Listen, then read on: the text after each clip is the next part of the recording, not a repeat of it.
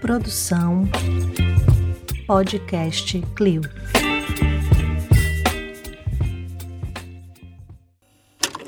Já não me importa o que diga um babaca. Vou falar o que quero. Vou contar a minha verdade, ainda que incomode, não vou me calar. Torná-lo presente, mesmo que doa.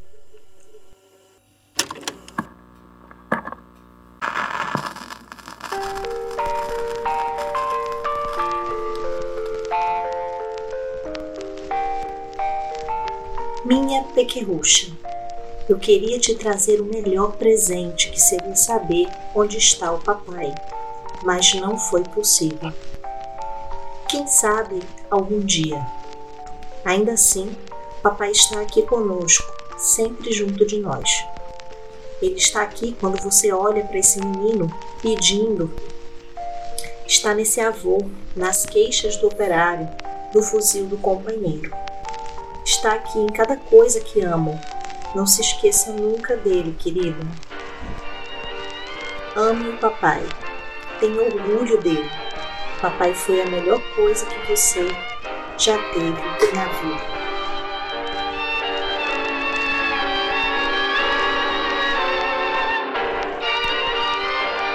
Nosotros queremos construir el socialismo. Nos hemos declarado partidarios de los que luchan por la paz.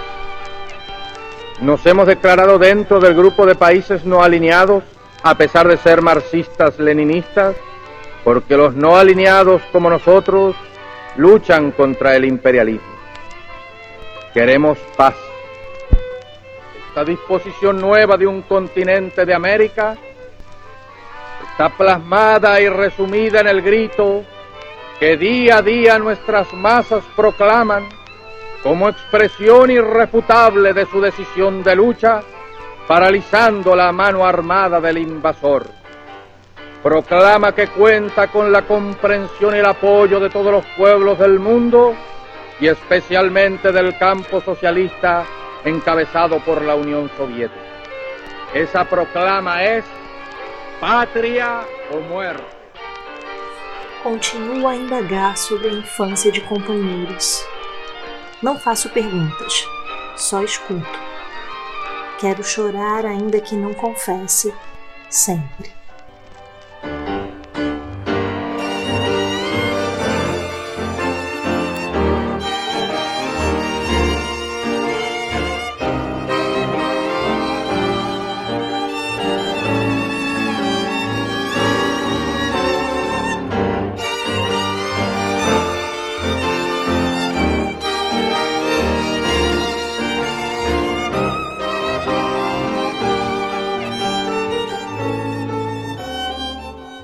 Eu sou Vanessa Espinosa e esse é o Match, Resenha Relâmpago e Ficha da Luta.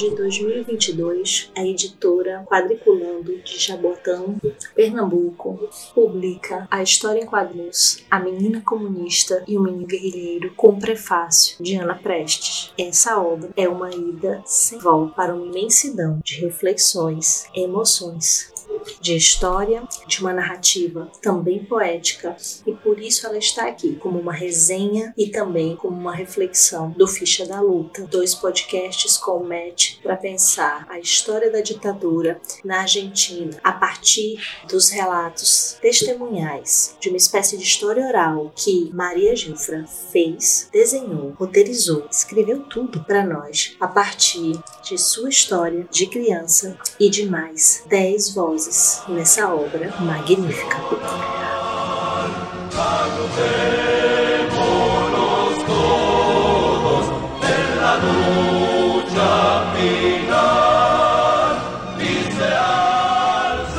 La declaración del Ejército Revolucionario del Pueblo que vamos a leer dice, la actuación de nuestro pueblo y la necesidad de nuestra patria es avanzar en el proceso revolucionario iniciado en el Cordobazo antidictatorial del 29 de mayo de 1979 hacia la liberación nacional de nuestra patria y la liberación social de nuestro pueblo trabajador.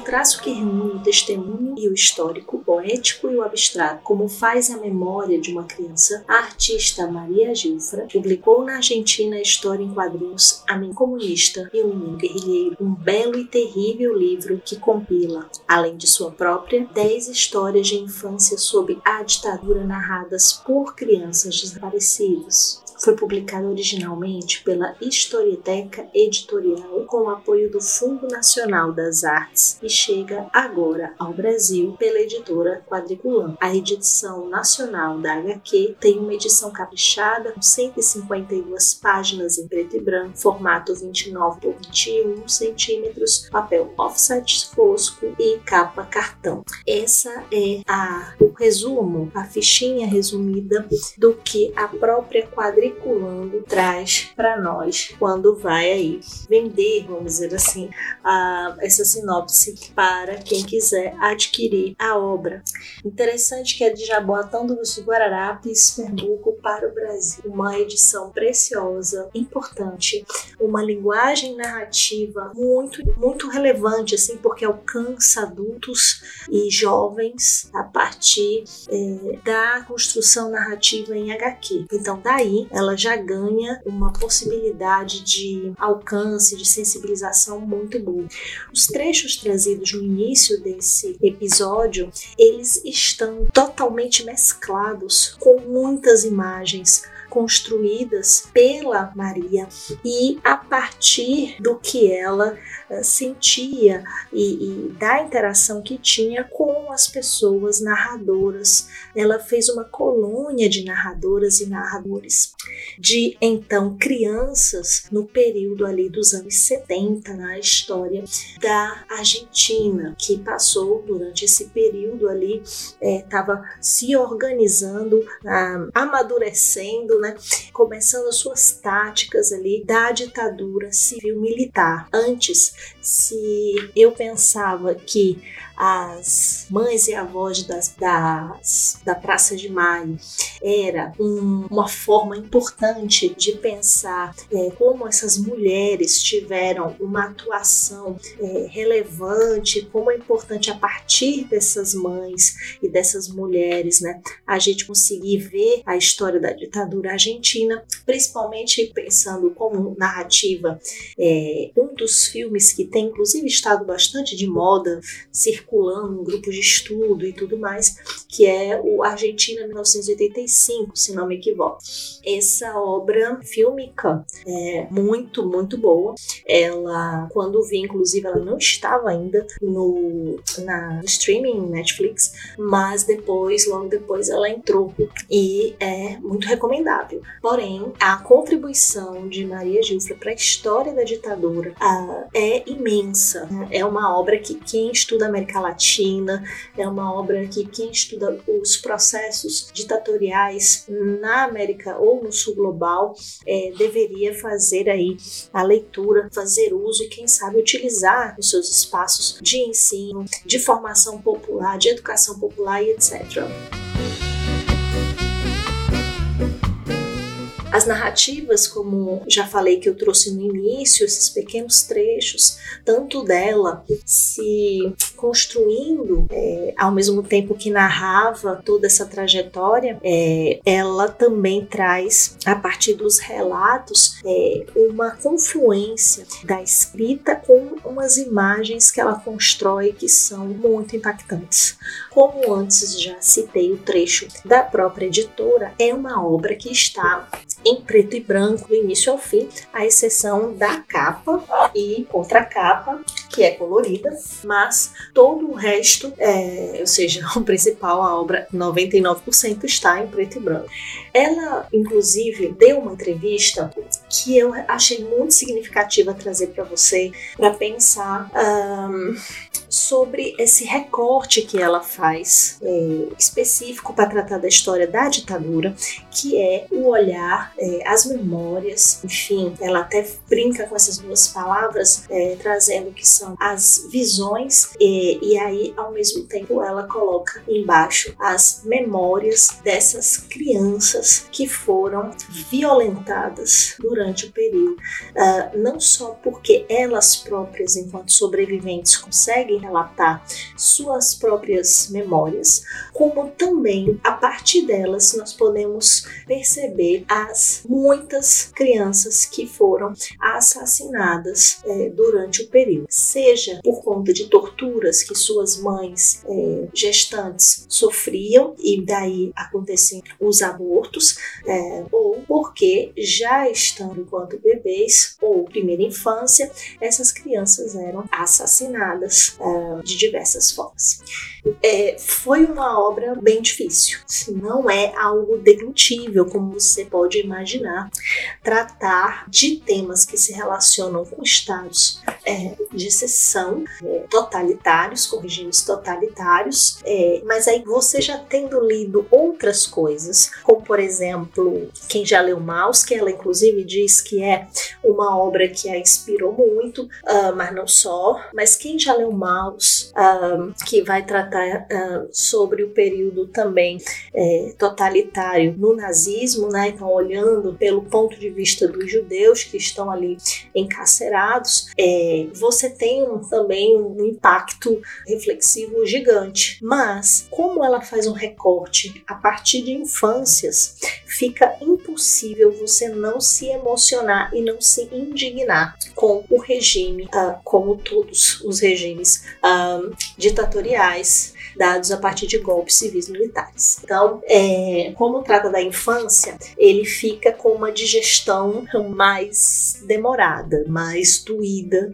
Então, eu recomendo sim que você vá com esse espírito preparado e preparada para fazer essa leitura, caro camarada, cara camarada.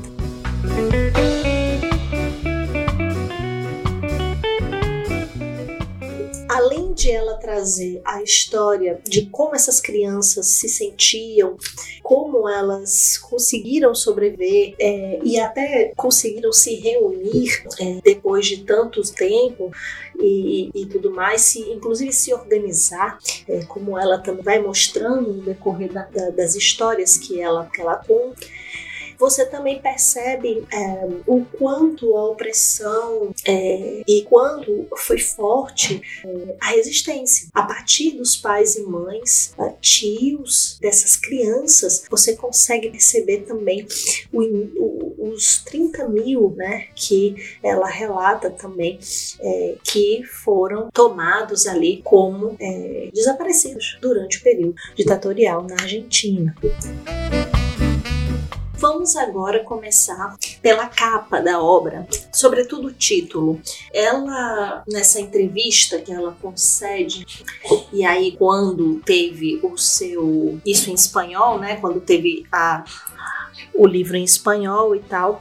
Ela dá essa entrevista e tem algumas perguntas. Entre elas, queria falar para vocês sobre a justificativa, né, dela trazer o título A Menina Comunista e o Menino Guerrilheiro. E aí, entre parênteses, ela escreve uma história em quadrinhos subversiva, 100% testemunhal. Ela explica que ela trouxe é, a seguinte reflexão, abre aspas. Bom, se somos filhos filhas das subversivas, dos subversivos comunistas e guerrilheiros e guerrilheiras, ok, partimos dessa base e desde aí desconto nossa infância, fecha aspas. Então ela diz que ela se apropria da linguagem do inimigo para dizer o que ela queria dizer e ao mesmo tempo é, usar esse título é uma forma de ridicularizar, porque qualquer ser humano que vai ler a história em quadrinhos é, não pode não entender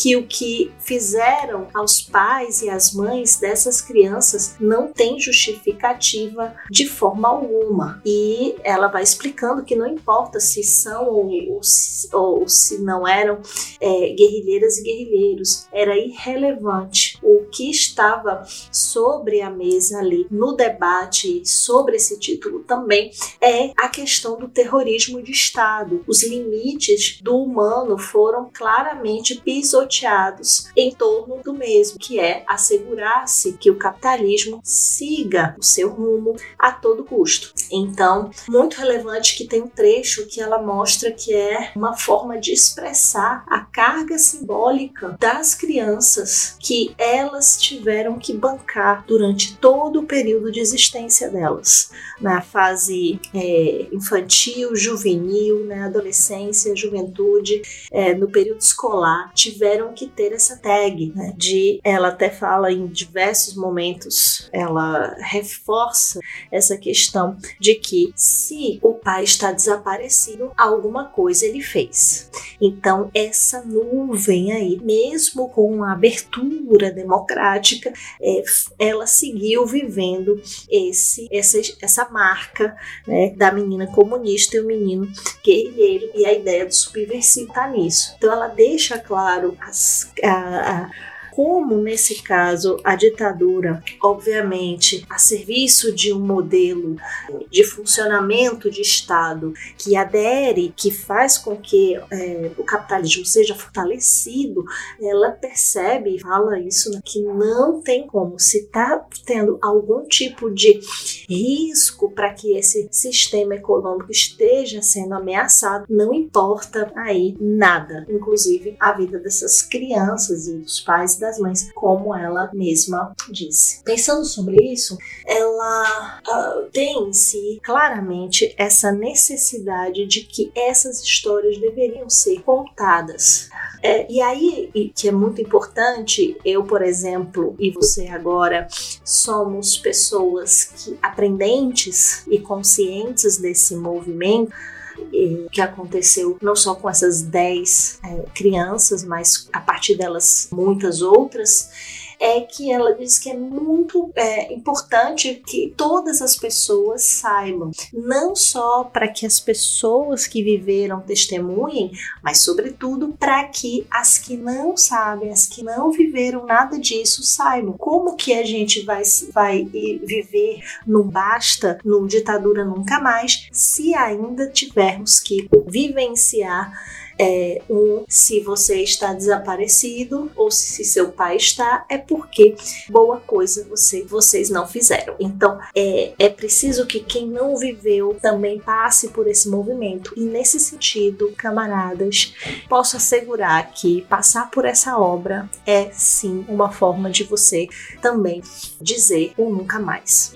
Segundo ponto muito importante dessa estrutura da obra é que ela poderia ter escolhido falar de sua própria infância e de seus irmãos, de como foi trágica, inclusive, a forma com que os militares entraram no lugar onde estavam eles e deflagraram ali muitos tiros, inclusive um deles pegando em um dos irmãos. Então, perceba, camarada, que uh, se ela narrasse apenas, entre aspas, aspas, toda essa tragédia que ela vivenciou, inclusive se exilando no Brasil, que foi quem a acolheu e ela fala super bem dessa relação com a cultura e com as pessoas no Brasil, estaria já algo bastante importante, aprofundado e etc. Sendo que, e aí é genial isso porque tem a ver com a questão da memória individual e da memória coletiva, ela percebe que a, o relato da infância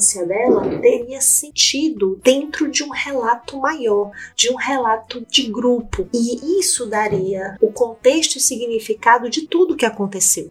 E é a partir daí que ela percebe a força do coletivo e, e de como essa, essa narrativa seria muito mais uh, sedimentada, é, que ela traz essas duas, essas duas é, formas de trabalhar a memória na mesma obra, que é justamente em momentos ela está apresentando a pessoa que ela quer é, explicar e contar para gente a partir da primeira pessoa, inclusive a sua narrativa é como se ela pegasse excertos dessas falas orais, né, desses testemunhos orais e fosse trazendo ali trechos para dentro do capítulo, vamos dizer assim, ela não organiza em capítulos, E é, em, em, em outros momentos é como se ela também estivesse dialogando com aquela narrativa, seja para se contrastar, é, se colocar em um lugar de eu estava aqui sem família nenhuma, do outro lado, no outro país, é, sendo acolhida por um monte de gente bacana e tal, total, mas desterritorializada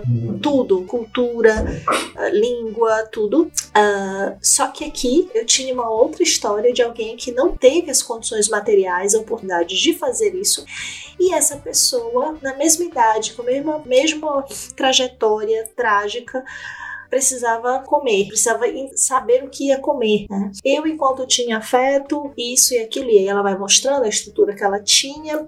Por outro lado, a, a, o outro companheiro aqui é, sofria maus tratos, porque ficou com a família da tia, do tio de não sei quem, né, que tinha ali uma consanguinidade muito longínqua, e aí sem pai nem mãe e sem avós ficou com essa família e foi morar na rua. Dos testemunhos é sobre isso, sobre ter sido um chamado aqui de menino de rua, né, uma, uma pessoa em situação uh, de rua, né, e aí você ela começa a perceber você junto com ela, é, os contrastes das diversas infâncias, uh, os movimentos, sobretudo é uma história de, de muita mobilidade, muita mobilidade, obrigados. Uh, há muitas questões que uma infância uh, dita normal jamais imaginaria passar. Desde que ter que decorar, ter outros nomes e em cada cidade diferente tinha um nome, um sobrenome diferente, desde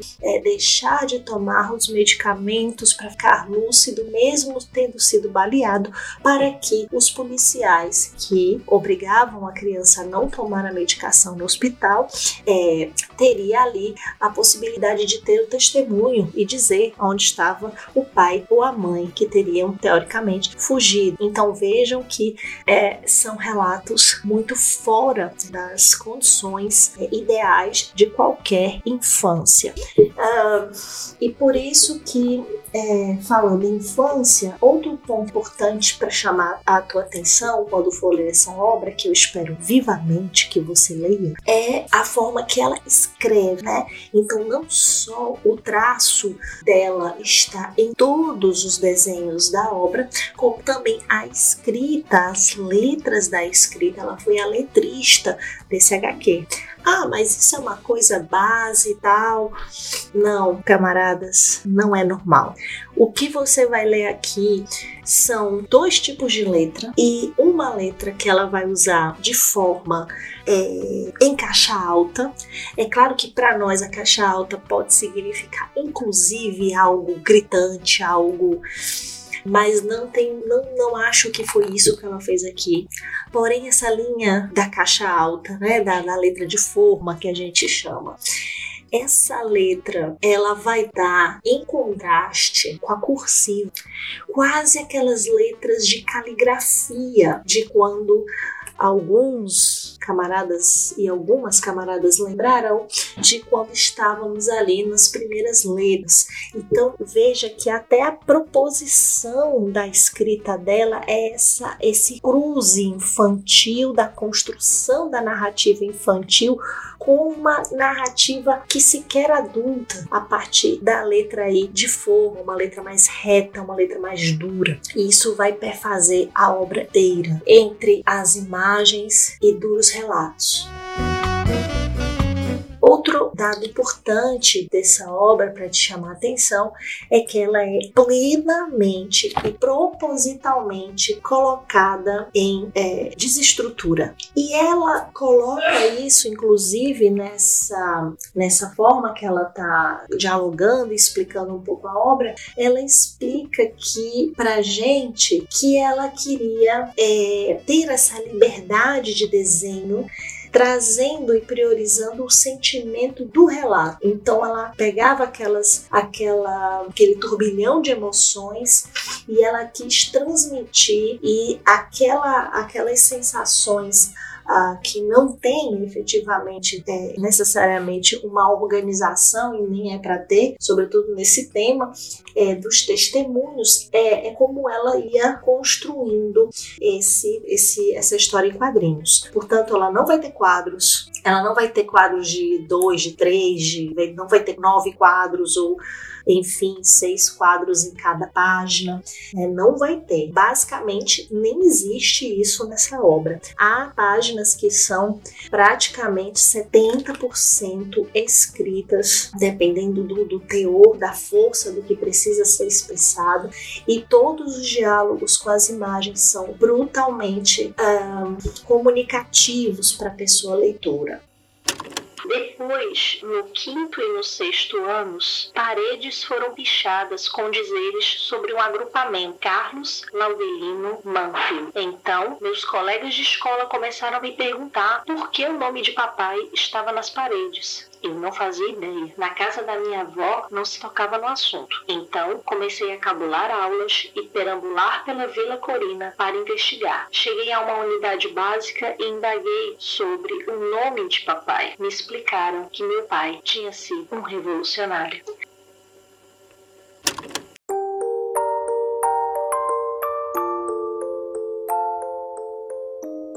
Isso, camaradas.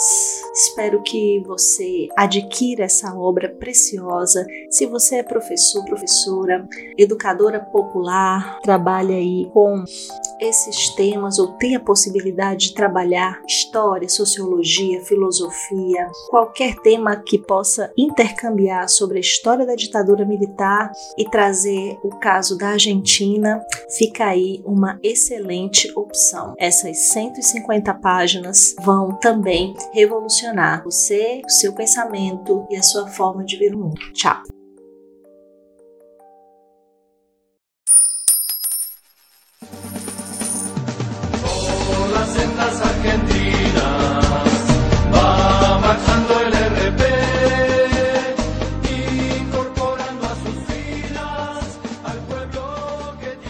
Eu sou Vanessa Espinosa e esse é o Match, resenha relâmpago e ficha da luta. Para continuar sua experiência com o nosso podcast, me siga nas redes sociais, arroba vanessaespinosa.ufrn e o Clio, arroba Clio História e Literatura. Links estão na descrição.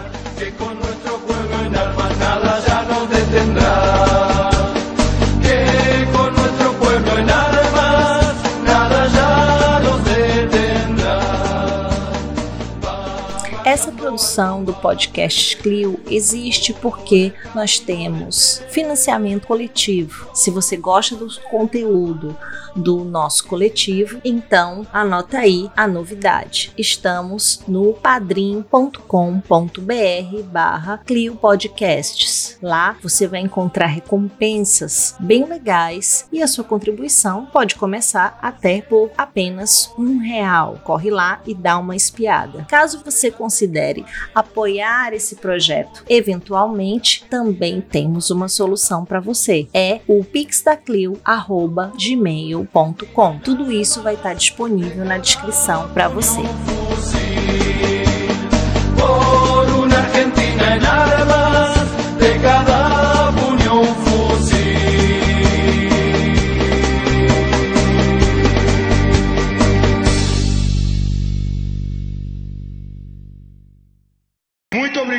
Com Deus, valeu. Santos!